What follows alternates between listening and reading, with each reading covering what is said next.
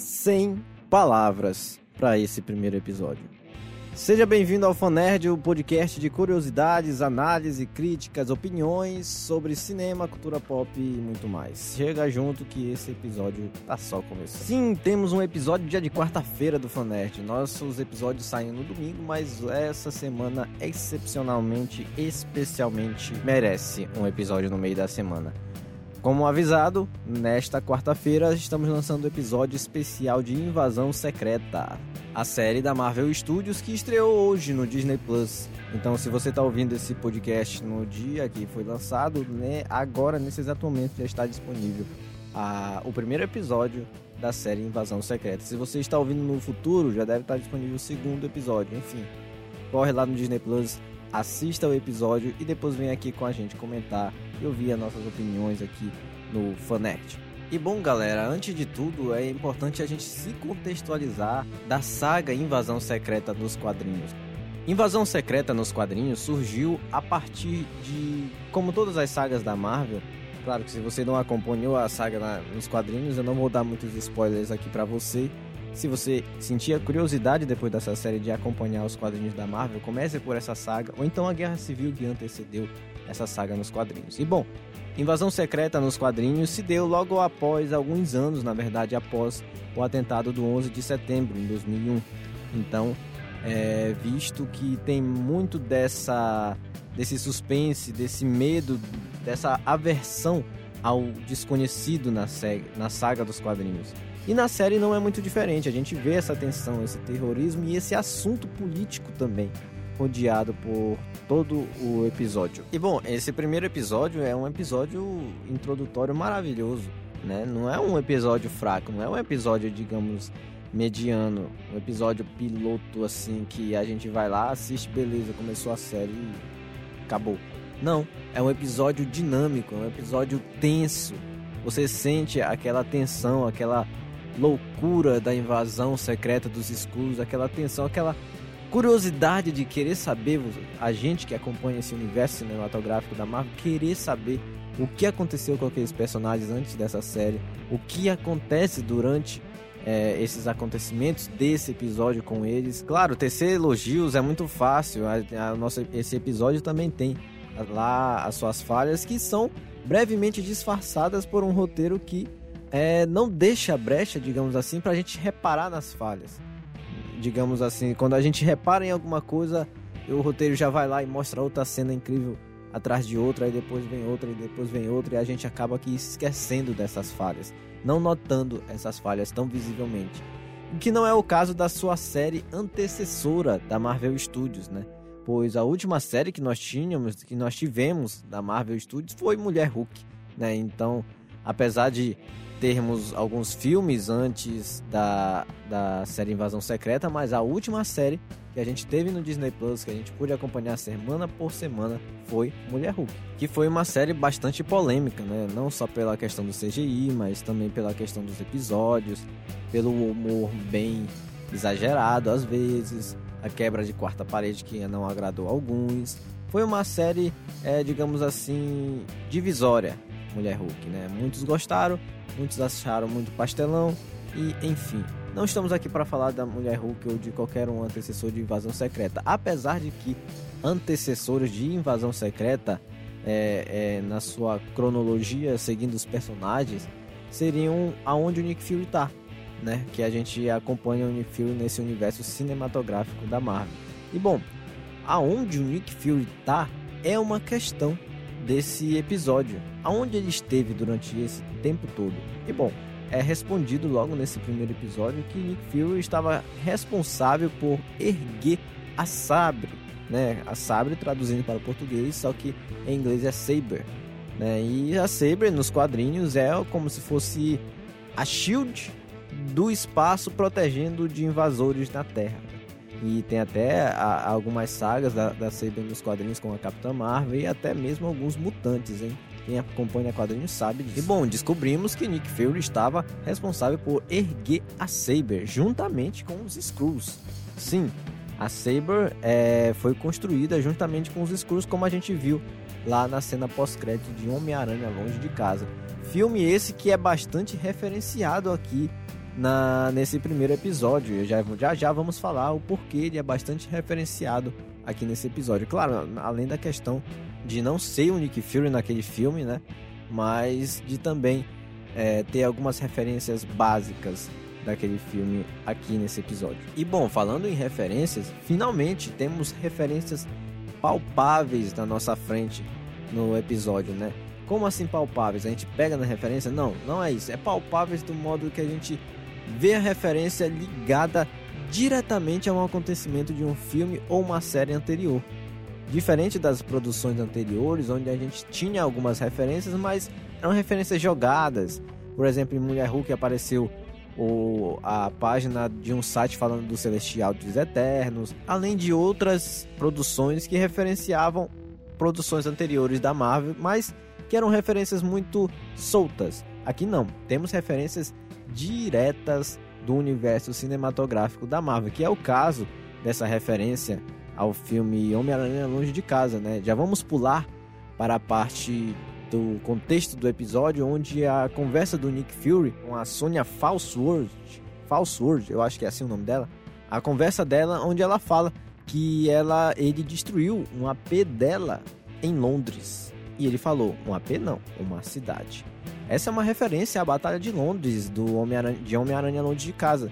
Claro que não foi o Nick Fury, mas em teoria ela não sabe que não foi ele que estava lá nessa Batalha de Londres, né? Porque ele e o, e o Talos, que é o, o Skrull do bem, entre aspas, aqui dessa série, que estavam em comunicação constante quando o Nick Fury estava lá na Saber e ele estava na Terra como Nick Fury aqui na, nos eventos de Homem-Aranha longe de casa. E são esses tipos de referências palpáveis que eu falo, pois além de ser uma referência bem solta em uma página da internet ou em um cenário ou em algo escrito na parede, não, aqui temos referências palpáveis, referências faladas diretas, com consequências diretas aqui para cada personagem. E bom, falando do episódio em si, já lembrando, se você não assistiu o episódio, vá lá assistir, depois volte aqui que a gente vai comentar o episódio para você, viu? A gente vai falar de spoilers, a gente vai falar de alguns momentos principais na trama, alguns momentos impactantes que podem estragar a sua experiência caso você não tenha assistido assistido o episódio. Então, vá lá, assista. Já tem no Disney Plus, tá bonitinho lá, o primeiro episódio para você assistir completo. Então, depois volte aqui e a gente vai conversar, tá? E bom, falando do primeiro episódio, já começa com aqueles 5 minutos que foram liberados uh, recentemente pela Marvel, né? Eu até comentei aqui naquele episódio onde a gente falou das notícias da semana, onde falamos, comentamos sobre alguns elementos desses 5 minutos que foram liberados pela Marvel através de um site de uma senha secreta. E bom, como eu falei, aqueles 5 minutos, como eu falei naquele episódio dos 5 minutos, que eram mais do mesmo, mais do que a gente já sabia sobre a série, mais do que é, a gente já conhecia sobre a proposta da série Invasão Secreta. E bom, tudo se confirmou. Eram mais do mesmo, porém com uma coisa a mais. O episódio, ou melhor, os cinco minutos que foram liberados não estavam completos. E é claro, a surpresa foi guardada para a série. Ainda bem que a surpresa foi guardada para a série, porque se aqueles cinco minutos liberados tivessem revelado o que foi revelado na série, estragaria bastante a experiência e a recepção dessa série pelo público geral. E estamos falando, claro, a gente Ross é um Screw disfarçado nos cinco primeiros minutos da série. É claro que isso abre brecha para aquela discussão. A partir de que momento ele foi um Screw? A partir de que momento ele foi substituído? Será que nos eventos de Pantera Negra ele já era um Screw? Será que ele foi para Wakanda como Screw? Se infiltrou lá, botou Screws em Wakanda fica esse questionamento, fica essas teorias que são criadas através desses 10 minutos, primeiros 10, 10 minutos da série Invasão Secreta. E é isso que é a base, que digamos é, é o elemento chave de Invasão Secreta nos quadrinhos que foi trazido agora para as séries, para live, live action. Né? E isso é extraordinário. A sensação de a gente sempre duvidar de que até que momento era um Screw? Até que momento era o personagem de verdade? Será que ele sempre foi um Screw? Enfim, este questionamento fica principalmente pela Maria Hill não desconfiar que ele é um Screw e ele está trabalhando com ela, pois ele se comunica e pede é, reforços para ela, né?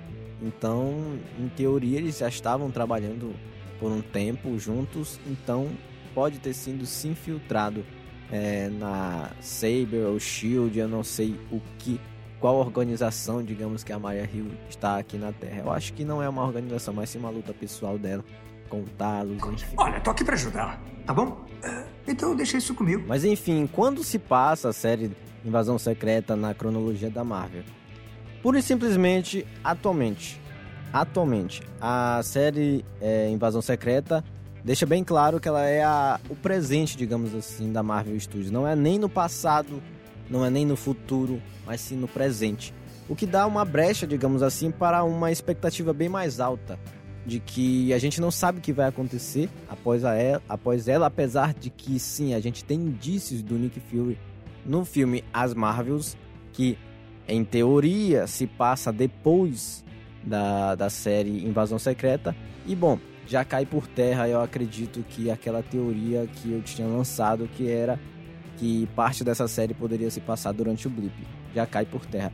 Nem tanto, porque até o final da série a gente ainda pode ter alguma reviravolta, algum flashback que pode se passar durante o blip. E bom, a série depois da sua introdução, que a gente descobre que o agente Ross era um agente infiltrado na bem na equipe da Maria Hill, que em teoria também foi que foi consultar um professor, acredito, um pesquisador da, das teorias das, da conspiração, que tem um fundo de verdade por, causa, por conta dos Skrulls, que fala também dos conflitos né, que anda acontecendo no universo da Marvel atualmente, que é, são vários conflitos isolados, mas que tem uma intenção final que é causar uma grande guerra, uma terceira grande guerra mundial.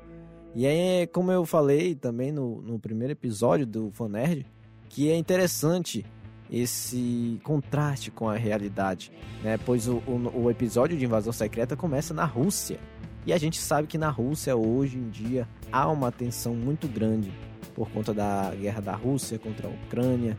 E também tem a tensão dos Estados Unidos botando pressão na Rússia, pressão na Ucrânia. Enfim, esses paralelos com a realidade é o que eu sempre mais admiro nos filmes de super-herói, não só super-herói, mas também na cultura pop, né? Como eu falei no primeiro episódio sobre o Capitão América, o primeiro Vingador, né, que faz o paralelo com a realidade, Mulher Maravilha também faz um paralelo com a realidade e agora Invasão Secreta fazendo um paralelo com a realidade atualmente, o que é uma coisa difícil de se ver nos filmes de heróis, que geralmente eles fazem um paralelo com coisas históricas, com coisas passadas. Mas não, agora atualmente ele faz esse paralelo com a realidade. E bom, passado a grande revelação do agente Ross, a gente tem a abertura da série Invasão Secreta, abertura essa que tem causado divisões na internet. Mais uma vez a internet atacando é, coisas, digamos que sem sentido, né, de serem atacadas. É claro, que tem que hoje em dia pode ter um sentido por conta da, de toda a crise dos roteiristas que a Hollywood tem passado. Mas caso vocês não saibam, caso quem esteja me ouvindo não saiba, Invasão Secreta, a abertura de Invasão Secreta foi feita inteiramente com inteligência artificial, né? Que não é o caso das outras aberturas que são feitas com artistas, e até é, de certo modo algumas aberturas são roteirizadas, né? Para é, que alguns elementos entrem na abertura pouco a pouco nos episódios, ou até a abertura ou finalização do filme no cinema, que sempre tem aquelas cenas dos filmes, são roteirizadas, são editadas, são feitas por profissionais, né? dessa vez não. Invasão Secreta optou para fazer é, na inteligência artificial a sua abertura, o que tem causado bastante repercussão na internet, com alguns comentários que até eu mesmo já li, a respeito da invasão da abertura de invasão secreta, né, que não deveria ter sido feita com inteligência artificial, que sim valorizasse a mão de obra de artistas, designs ou até mesmo roteiristas, alguma coisa do tipo, né? E é uma discussão, é, digamos assim, válida, Porém, eu acho que não tira o mérito da série, né? Porque algumas pessoas já querem tirar o mérito da série só por causa da abertura. Ok, estamos passando por uma crise de protestos e greves dos roteiristas, mas é claro que é, isso não deve ter sido uma provocação nem nada, mas uma opção que a Marvel deve ter tido por conta justamente dessa greve de vários profissionais audiovisuais em Hollywood, então resolveram fazer com inteligência artificial. Bom, mas vamos deixar essa discussão de lado, vamos deixar a abertura de lado, porque o conteúdo da série é o que mais importa e a gente já entra vendo Nick Fury, nada mais, nada menos que Nick Fury descendo de uma nave espacial bem na nossa frente. E bom, já traçando um paralelo com um possível futuro episódio, Nick Fury desce da nave espacial numa forma bem é, embaçada, onde a câmera está embaçada, onde a gente vê somente a silhueta dele, fazendo uma semelhança a um extraterrestre, né, que desce na sua aeronave. E bom, já traçando, como eu falei, um futuro para o próximo futuro episódio, onde nós vemos em alguns trailers, isso não é spoiler, vemos em alguns trailers Nick Fury com seu tapa-olho, com uma veste mais, digamos que própria do seu personagem, já com cabelo raspado, ras, é, barba raspada, e a gente vê ele um Nick Fury diferente nos trailers, né? Diferente dessa chegada dele agora, onde a gente vê um Nick Fury mais cansado. Então, em teoria, digamos assim, pode ser que no futuro a gente teve um, tenha um paralelo com essa cena do início possivelmente vai acontecer essa reviravolta no futuro da série, porque nós vemos isso no trailer e aqui a expectativa era que a gente visse essa cena logo no início, mas a gente não viu. A gente viu um Nick mais cansado, mais fadigado com os anos passados. Né? E bom, é o primeiro personagem da Marvel no UCM que a gente vê assim, né? Que a idade já tá chegando, que a, a fadiga já tá chegando, né?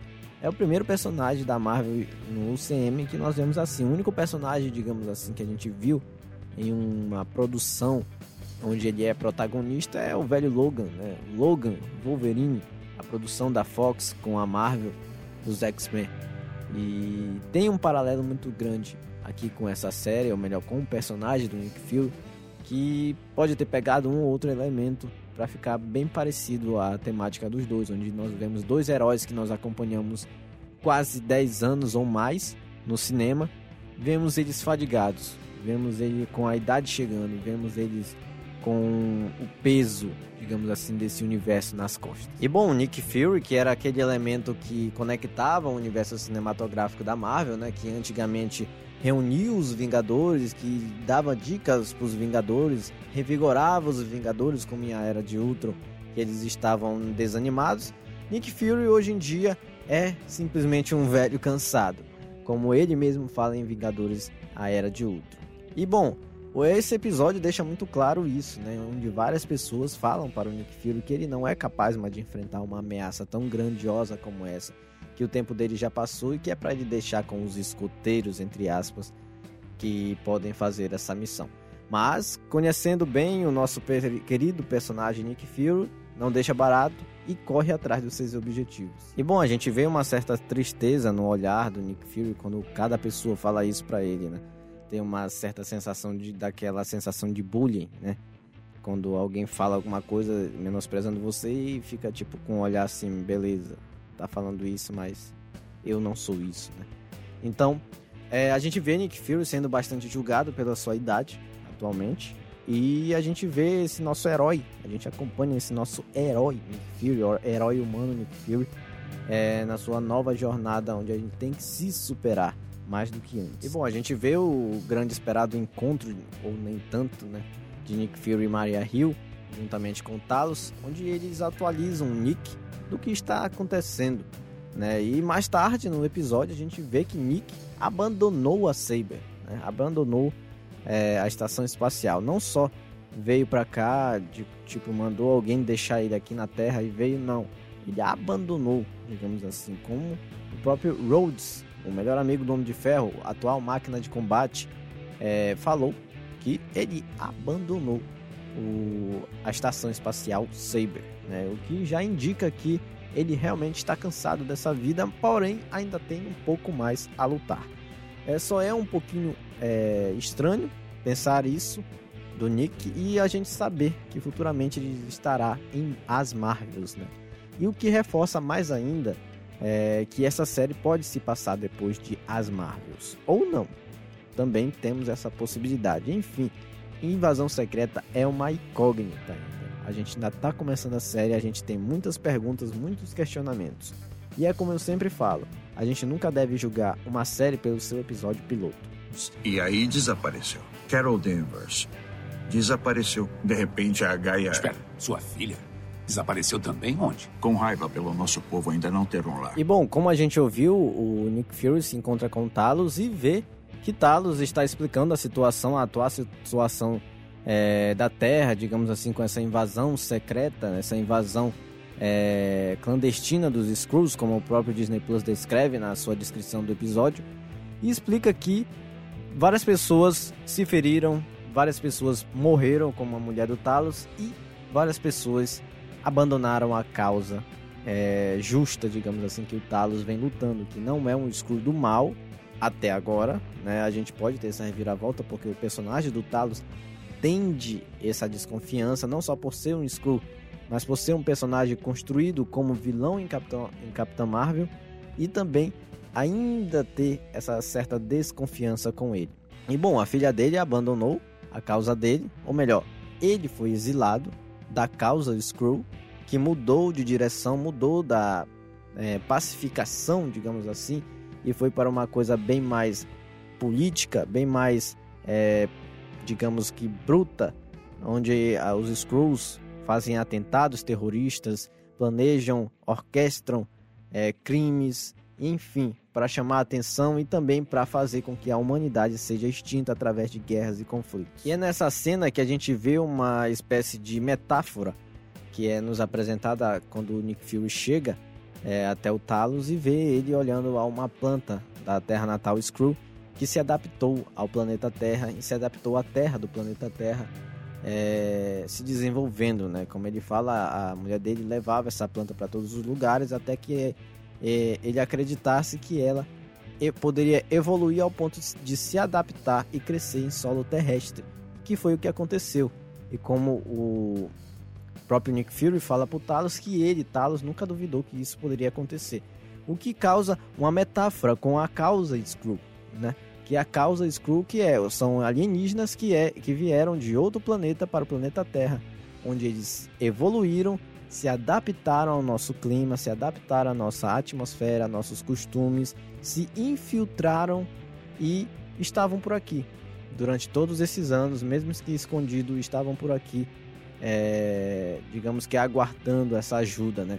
E como o próprio o próprio Nick Fury fala para o Talos, que ele nunca duvidou que isso, que a planta fosse se adaptar e evoluir ao ponto de se adaptar ao planeta Terra, Assim também é como se fosse uma, metó uma metáfora do Nick Fury falando para o Talos, que ele nunca é, desacreditou que a causa Skrull poderia se adaptar ao planeta Terra, que poderia se adaptar a uma causa justa. É claro que mesmo ele acreditando nisso, acabou que o desenrolar, como a gente vê nesse episódio, que muitos Skrulls desistiram da causa, isolaram Talos e que com certeza Talos não está sozinho nessa. Não é possível que somente de todos os Skrulls, somente o Talos que acredita nessa causa justa, nessa causa mais pacífica. Então esse é um dos, uma das metáforas que a série faz, né, com a planta e a causa Skrull. E bom, depois do diálogo onde é apresentado toda a situação para o Nick Fury, a gente vai para a presidência dos Estados Unidos, onde tem essa tensão da guerra entre Estados Unidos e Rússia, mais uma vez,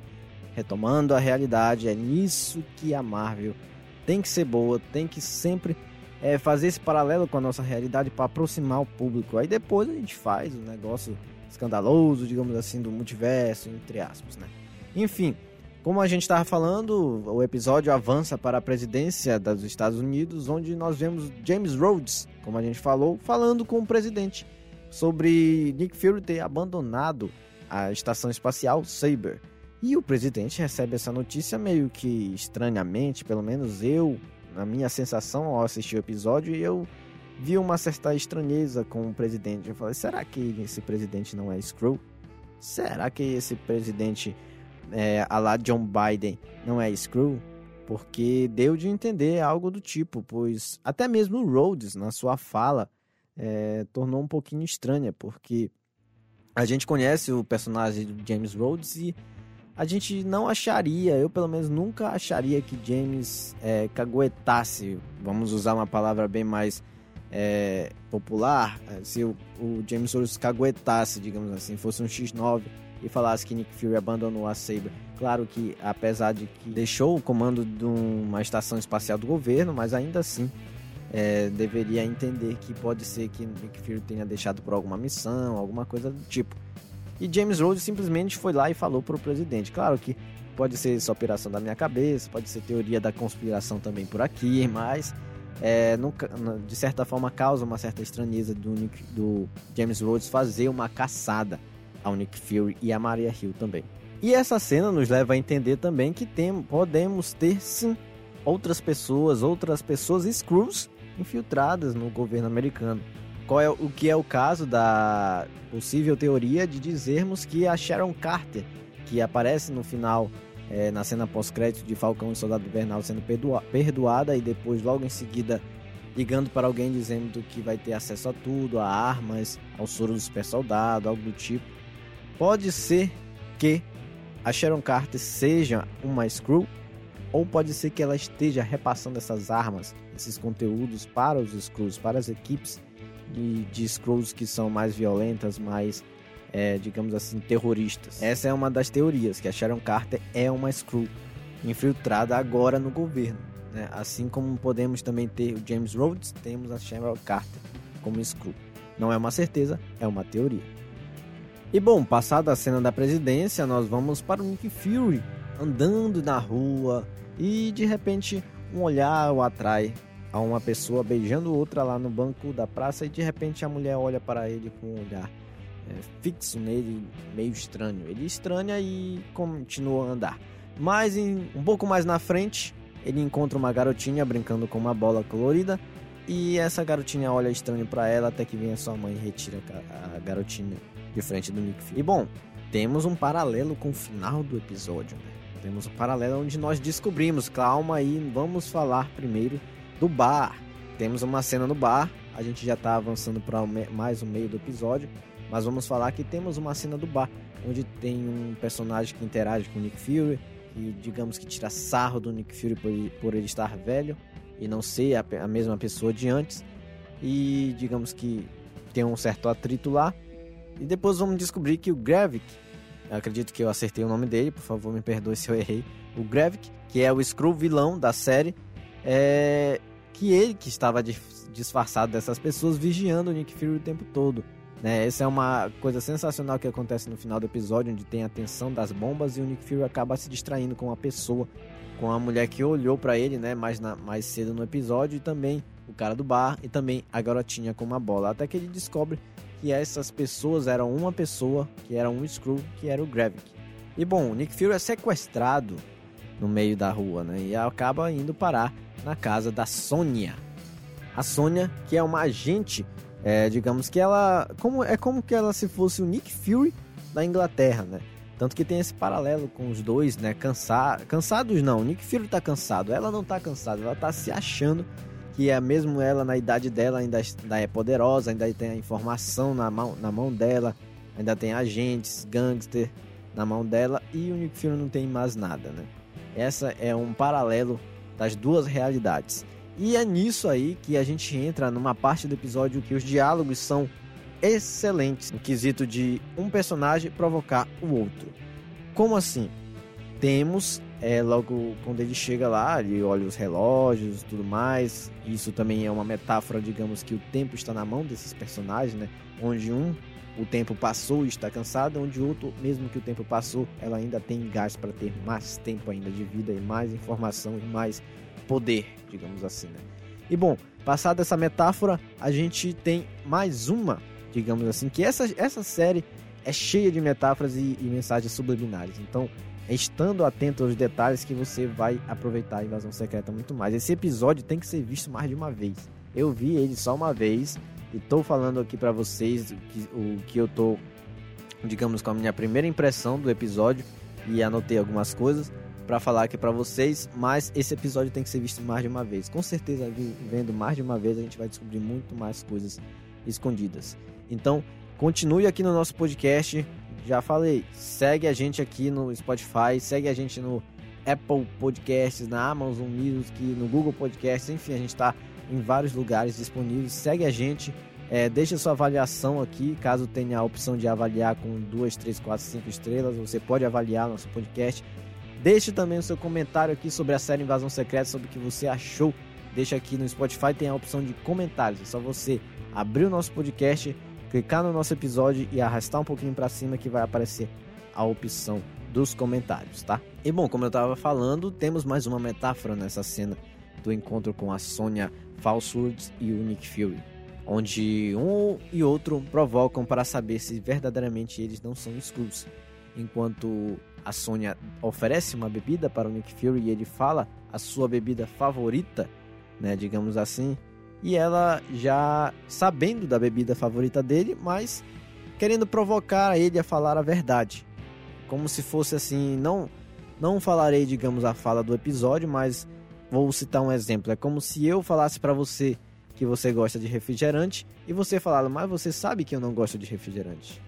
Eu gosto de tal bebida. É só para saber sobre essas memórias mais antigas, digamos assim, é, de um e outro personagem para saber que não é o Screw. Conceito esse que foi nos apresentado no filme da Capitão Marvel, quando o Nick Fury fala que não corta o pão na diagonal. Né? E a gente, enfim, vamos abrir um parênteses aqui no nosso episódio para falarmos sobre isso. Muitas pessoas não notaram, mas quando o Nick Fury fala que não corta o pão na diagonal, em um outro momento, em um outro filme do MCU, ele cortou o pão na diagonal. Ou seja, isso nos dá brecha para acreditarmos que não era o Nick Fury nesse filme. E qual era o filme? Vingadores, a Era de Ultron. Sim, senhoras e senhores, Vingadores, a Era de Ultron. Quando o Nick Fury aparece no final, ou no final não, no meio do filme dos Vingadores Era de Ultron, quando ele vai falar com Tony Stark, quando ele aparece lá na casa do Gavião Arqueiro e começa a cortar o pão na diagonal, naquele momento quando nós assistimos o filme pela primeira vez, quando você assistiu, quando eu assisti, era uma coisa normal. Mas quando fomos ver no filme da Capitã Marvel, Nick Fury não corta o pão na diagonal. Então, possivelmente era um Skrull disfarçado de Nick Fury, possivelmente o Talos, né? Ou não. Pode ter sido outro Skrull também, mas eu acredito que não. Acredito que seja assim o Talos em uma missão para o Nick Fury que possivelmente já estava incumbido de construir a Saber desde aquela época de Vingadores Aérea de Ultron. Na verdade, Nick Fury, após Capitão América Soldado Invernal, deu um chá de sumiço, disse que morreu, tem o seu túmulo lá e morreu. Nick Fury morreu para o universo cinematográfico da Marvel, mas depois ele aparece em Vingadores Era de Ultron. Então, possivelmente seria o Talos e não o Nick Fury, né? Pois ele estava morto para o grande público e permaneceu assim até que ele reapareceu publicamente. Enfim, Enfim vamos voltar ao episódio. Bom, a gente corta pra filha do Talos, que é nos apresentada para na série Invasão Secreta nesse primeiro momento. A gente vê uma espécie de sociedade secreta, né, que ela participa, que é com os Skrulls extremistas, digamos assim. E essa realidade é nos apresentada na série de uma forma proposital, de uma forma mais positiva do que se esperaria de ser apresentado, né? Desde o início da série até agora, foi nos apresentado que existe Skrulls extremistas, que a filha do Talos participa disso, que tem o Gravik, que é o vilão da série, enfim, foi nos apresentado isso. Mas na hora que nós fomos conhecer essa realidade, vimos que é uma realidade, digamos que totalmente diferente, né? Temos um Skrull se apresentando para participar dessa sociedade secreta dos Skrulls e acaba que a gente vê que é uma realidade amigável, onde temos Skrulls correndo, se divertindo, fazendo hortas, vivendo como uma civilização comum, mas apenas vivendo normalmente. Mas a série é muito esperta a nos apresentar essas duas realidades, onde a gente vê uma realidade positiva, onde os refugiados se divertem, brincam, vivem a sua vida comum, ainda que isolados, mas aí depois a gente adentra mais a fundo a essa realidade dessa sociedade a gente vê que nem tudo são flores. Que muitas das vezes temos sequestros, pessoas sendo sequestradas e torturadas pelos Skrulls, tendo suas vidas tomadas, né? A gente vê até em uma certa cena bem rapidamente um vislumbre é, daquele professor, daquele artista que depois mais tarde Nick Fury e Talos vão entrevistar, que vão fazer o, a sua persuasão, né? digamos assim, para não dizermos que tortura, né? mas que vão lá fazer perguntas para aquele artista, aquele professor que, fa que fabrica as bombas, né? Que é as famigeradas bombas desse episódio, que logo mais à frente são a consequência final desse episódio. E a gente vê a, a pessoa original, a persona original daquele cara lá na, na, Sociedade Secreta dos Skrulls. É uma cena bem rápida onde ele passa, onde a filha do Talos vai andando no corredor e encontra é, várias pessoas é, digamos que tendo as suas lembranças absorvidas pela mesma máquina que tentou absorver as lembranças da Capitã Marvel em Capitã Marvel. E nesse momento a gente vê o personagem dele rapidamente lá. E aí que a gente é apresentado na parte obscura dessa sociedade dos escuros, que é a parte extremista, que é a parte que é mais falada, digamos assim, é, no grande público nem tanto, mas as pessoas que sabem da invasão escura. E é um paralelo com a realidade impressionante que essa série traz, porque nos apresenta uma sociedade positiva, que tem uma finalidade positiva, mas que no fundo a gente sabe que é um pouquinho obscura, que é um pouquinho é, sombria, digamos assim, que as suas intenções são boas, mas um fundo de é, intenções ruins também há. E bom, a consequência da conversa do Nick Fury com a Sonya Falsworth foi que o Nick Fury implantou uma câmera na, no escritório dela e aí a gente pôde ver a conversa dela com outro Screw que iria fabricar as bombas, as famigeradas bombas que seriam usadas em um atentado que a Rússia, que seria na Rússia o atentado e a Rússia acusaria os Estados Unidos desse atentado. Mais uma vez aquela tensão sendo criada entre os Estados Unidos e a Rússia para uma possível terceira guerra mundial e aí aniquilar toda a população mundial com as bombas atômicas e as radiações que eram liberadas, que nesse episódio é nos explicado que os Skrulls têm a resistência à radiação. Então, possivelmente, depois dessa terceira guerra mundial, os Skrulls dominariam o planeta Terra com o que restasse. E aí, o planeta seria a nova Skrulls, né, que é o nome do planeta é, que eles tinham anteriormente. E bom, consequência dessa conversa, onde o Nick Fury gravou essa conversa com a Sonya Falsewood, onde ele viu ela conversando com outro Screw. Por consequência disso, começa a ação do episódio, né? Até o momento a gente estava um episódio mais lento e agora a gente começa um pouquinho mais de ação, onde o Talos se disfarça de um dos agentes da Sônia e aí faz com que ela não chegue à bomba, né? Porém, a filha do Talos, que também estava infiltrada nessa operação, acaba chegando primeiro e conseguindo as bombas, né? Tem até uma certa. É como eu digo, os filmes da Marvel, eles devem ter humor, sim. Aquele humor sarcástico, que não seja muito exagerado, como em Thor, Amor e Trovão, mas que fosse um pouquinho mais dosado, como em Capitão América Soldado Invernal. Filme esse que é bastante, é, digamos que referenciado é, nas entrelinhas desse episódio, nas entrelinhas dessa série, que está sugando bastante da essência de é, Capitão América e, Soldado Invernal, assim também como a série Falcão e Soldado Invernal. E bom, a gente tem um certo sarcasmo na hora que o Nick Fury e o Talos estão chegando, né? Na base, na, na, na no escritório, seja lá o que for da, do, do Skrull que fabrica as bombas. E a gente tem uma certa é, sarcasmo quando ele fala que, apesar de ter tantos anos de idade, Talos ainda é um Skrull jovem e não chegou na sua aposentadoria, que não chegou na sua meia-idade e que está aproveitando muito bem a vida. E, com, e quando ele pergunta para o Nick Fury o que é que ele fez durante todos esses anos para para aproveitar a vida, fazer algo de importante, ele fala: Não tenho nem 40 na idade humana, ainda nem cheguei na minha crise de consumo da meia. O que você fez na sua? Os Vingadores. E aí, meu irmão, o argumento acaba. A partir do momento que Nick Fury fala que criou os Vingadores, o argumento acaba ali. Enfim, esse é um sarcasmo bom que a Marvel deveria ter nos episódios das suas séries e também nos filmes, né? Para ter uma certa tensão e um tom de humor que não tire a pessoa daquele episódio, que não tire a pessoa daquela tensão daquela série. eles chegam lá na base do Skrull que fabrica as bombas e começa a ter uma, uma entrevista, digamos assim, né?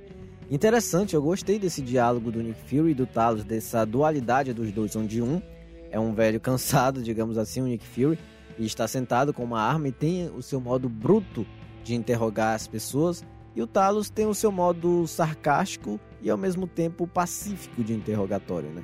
Então tem essa dualidade, que depois a gente vai ver essa dualidade na hora da ação. Quando o Talos parte para cima, é, digamos assim, apesar de ele ser um pouco mais pacífico, é ele que parte para cima do Screw. É, nessa parte, a gente vê que o Talos hesita na hora de quebrar o pescoço do Screw e também o Nick Fury não hesita na hora de atirar no Screw. Então tem essa dualidade. Tanto que o, Talos fala para ele que não precisava ele ajudar ele, que ele tava tudo sob controle, que tava que ele queria fazer do modo dele. E a gente vê que Nick Fury simplesmente se levanta e dá as costas, enquanto o Talos fica lá, parado, estático, contemplando aquela contemplando não, digamos que remoendo que mais um Screw teve que morrer para, digamos que pela sua causa, que em teoria seria uma causa justa. E bom, Nessa cena a gente também tem o Skrull, é, digamos que dando uma surra no Talos, né? Como ele falou anteriormente, o Talos ainda é um Skrull jovem, em teoria, que ele não chegou nem nos 40 anos da idade humana, convertendo para a idade dos Skrulls, né? Então, nessa cena a gente vê o Talos apanhando e muito. E nessa cena deixou subentendido que aquele Skrull era um Skrull modificado, pois nunca vimos o Talos, que era um soldado anteriormente, é, apanhar tanto assim. E também acredito eu que os Skrulls não têm, têm uma força sobre-humana, mas que com outro Skrull se equiparasse. Então, em teoria, aquele Skrull pode, pode ser um Skrull aprimorado. O que temos base para isso nos quadrinhos, onde a sociedade Skrull, os soldados, os guerreiros dessa sociedade Skrull, que são os Skrulls que ficam com a forma humana, como a filha do Talos falou na, né, na, que, na Sociedade Secreta dos Skrulls, que os guerreiros ficam na forma humana, enquanto os Skrulls simples, os leigos, digamos assim, né, ficam na forma de Skrulls normal, a sua forma natural. E bom, esses guerreiros podem ser muito bem aprimorados, pois a gente já viu nos trailers que o Gravik ele tem alguns poderes digamos que diferente dos outros Skrulls apresentados até hoje no CM, né? Já vimos alguma demonstração dele nos trailers. E bom, existe base para isso nos quadrinhos. Nos quadrinhos existe o Super Skrull. E o Super Skrull é como se fosse um combo de vários superpoderes de vários super-heróis. E deu bastante trabalho nos quadrinhos, viu? Então nessa série a gente pode ver algo do tipo com os Skrulls inclusive com uma cena de um comercial bem rápido de invasão secreta que saiu já faz um mês ou menos, onde mostrava uma maleta com simplesmente o nome Obsidian, né? E Obsidian é um personagem que nós já vimos no CM, que é o Cool Obsidian, que é um dos filhos de Thanos que morre na Batalha de Wakanda.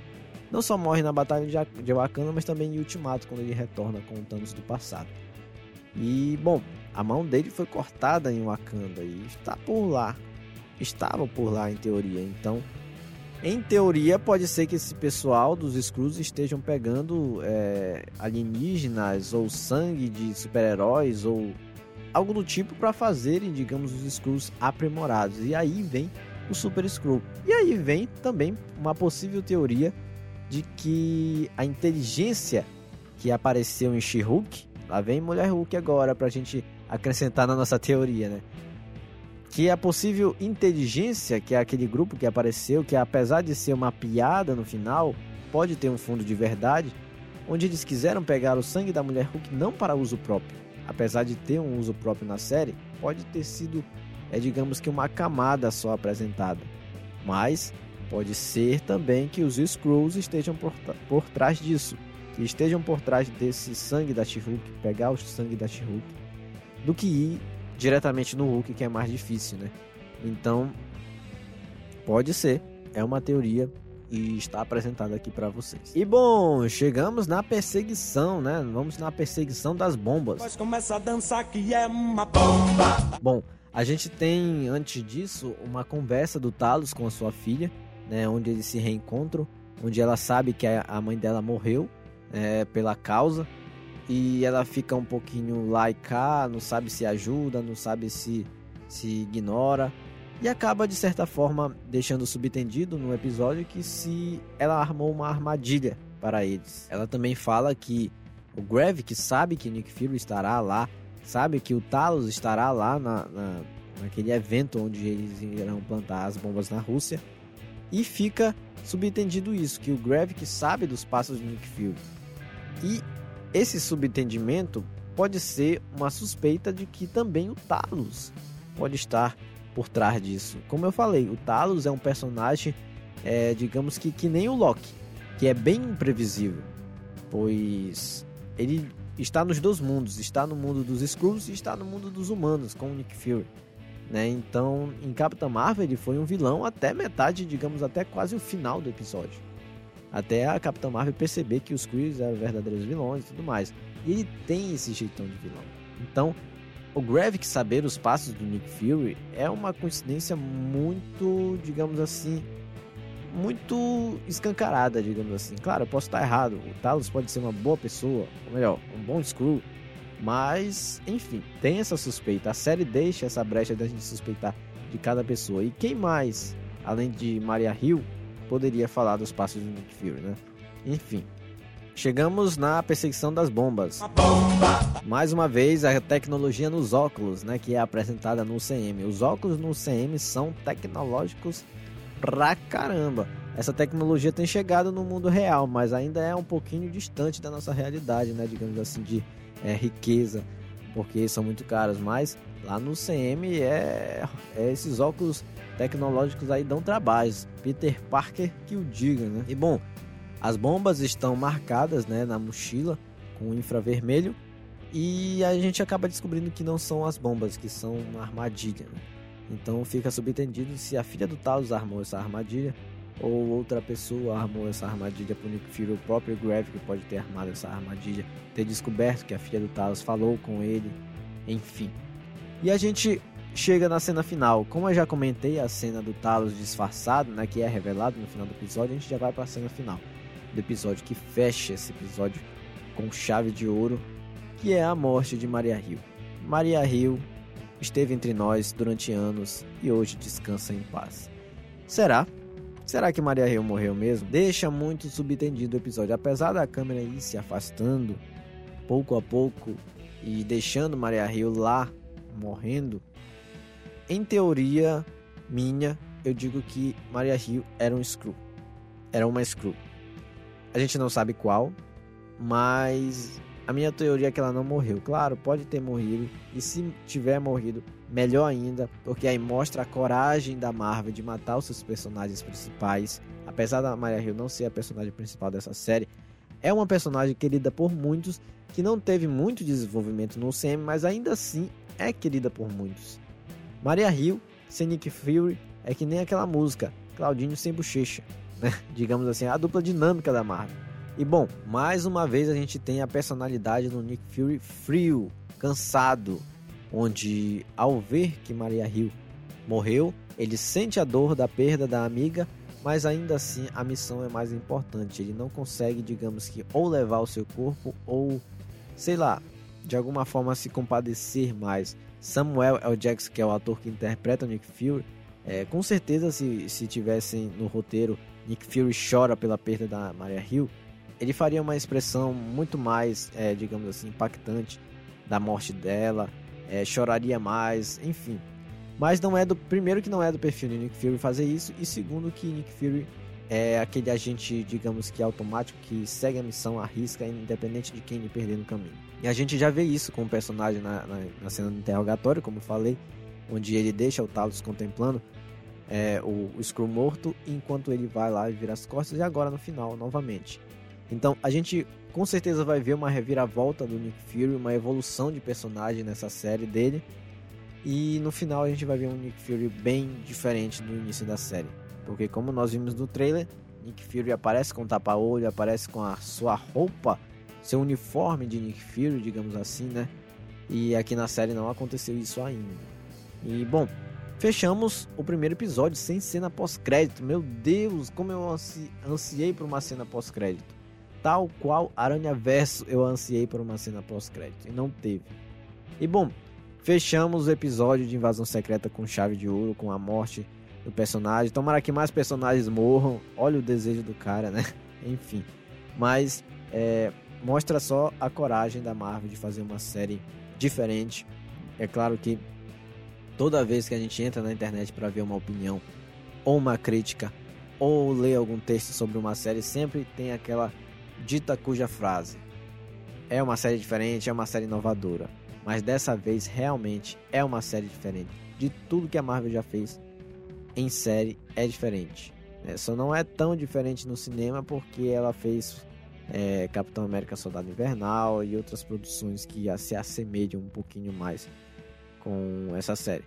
Mas saldo positivo, saldo positivo para essa estreia, é simplesmente fantástico, um ambiente de tensão que eles criaram e também simplesmente é incrível eles trazer a magia de Invasão Secreta de volta. Eu tava um pouquinho com medo de Invasão Secreta ser uma série e eu queria, um, eu queria filmes de invasão secreta, uma saga de invasão secreta, que em vez de a saga do multiverso fosse a saga Invasão Secreta. Mas não foi assim que Kevin Feige decidiu e a gente só tem que aceitar, né? Então a gente tem a série Invasão Secreta aí, são, vão ser seis episódios e todos os episódios a gente vai comentar um pouquinho aqui é, do que a gente do que eu achei do episódio e teorias para o futuro, né? Então muito obrigado a todos por terem nos acompanhado até aqui. Mais uma vez lembro vocês de se inscrever, ou melhor, seguir aqui no, na plataforma que você estiver ouvindo.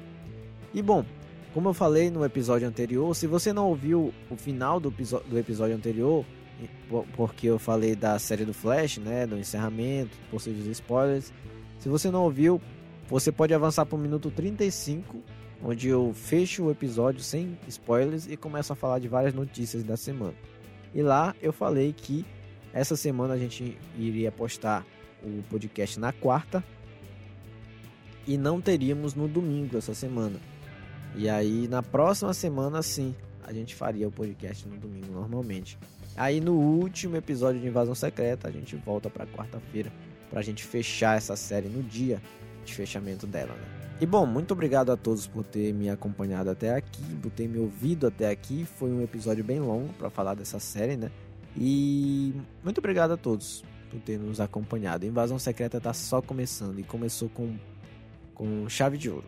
Começou abrindo com chave de ouro, né? Não é fechando com chave de ouro. Ela abriu com chave de ouro e vai fechar com chave de rubi, né? Enfim, com chave de diamante, melhor dizendo. Enfim, só expectativas altas, teorias e teorias para essa série. Muito obrigado a todos por ter nos acompanhado. Vamos assistir o episódio novamente. Essa é a indicação que eu faço. Assista novamente. É, veja Invasão Secreta nas animações, hein? Tem muita animação de Invasão Secreta boa. Eu indico a animação Vingadores, os heróis mais poderosos da Terra. Invasão Secreta tá lá. É só pesquisar lá nos episódios que tá lá escrito Invasão Secreta e você não vai se arrepender é uma saga muito, muito, muito boa. Eu queria muito que tivesse uns heróis da Marvel nela, mas não é possível, né, no CM. Mas, muito obrigado a todos por terem nos acompanhado aqui. O Fanerd está chegando no final. Agradeço a companhia de vocês e até a próxima.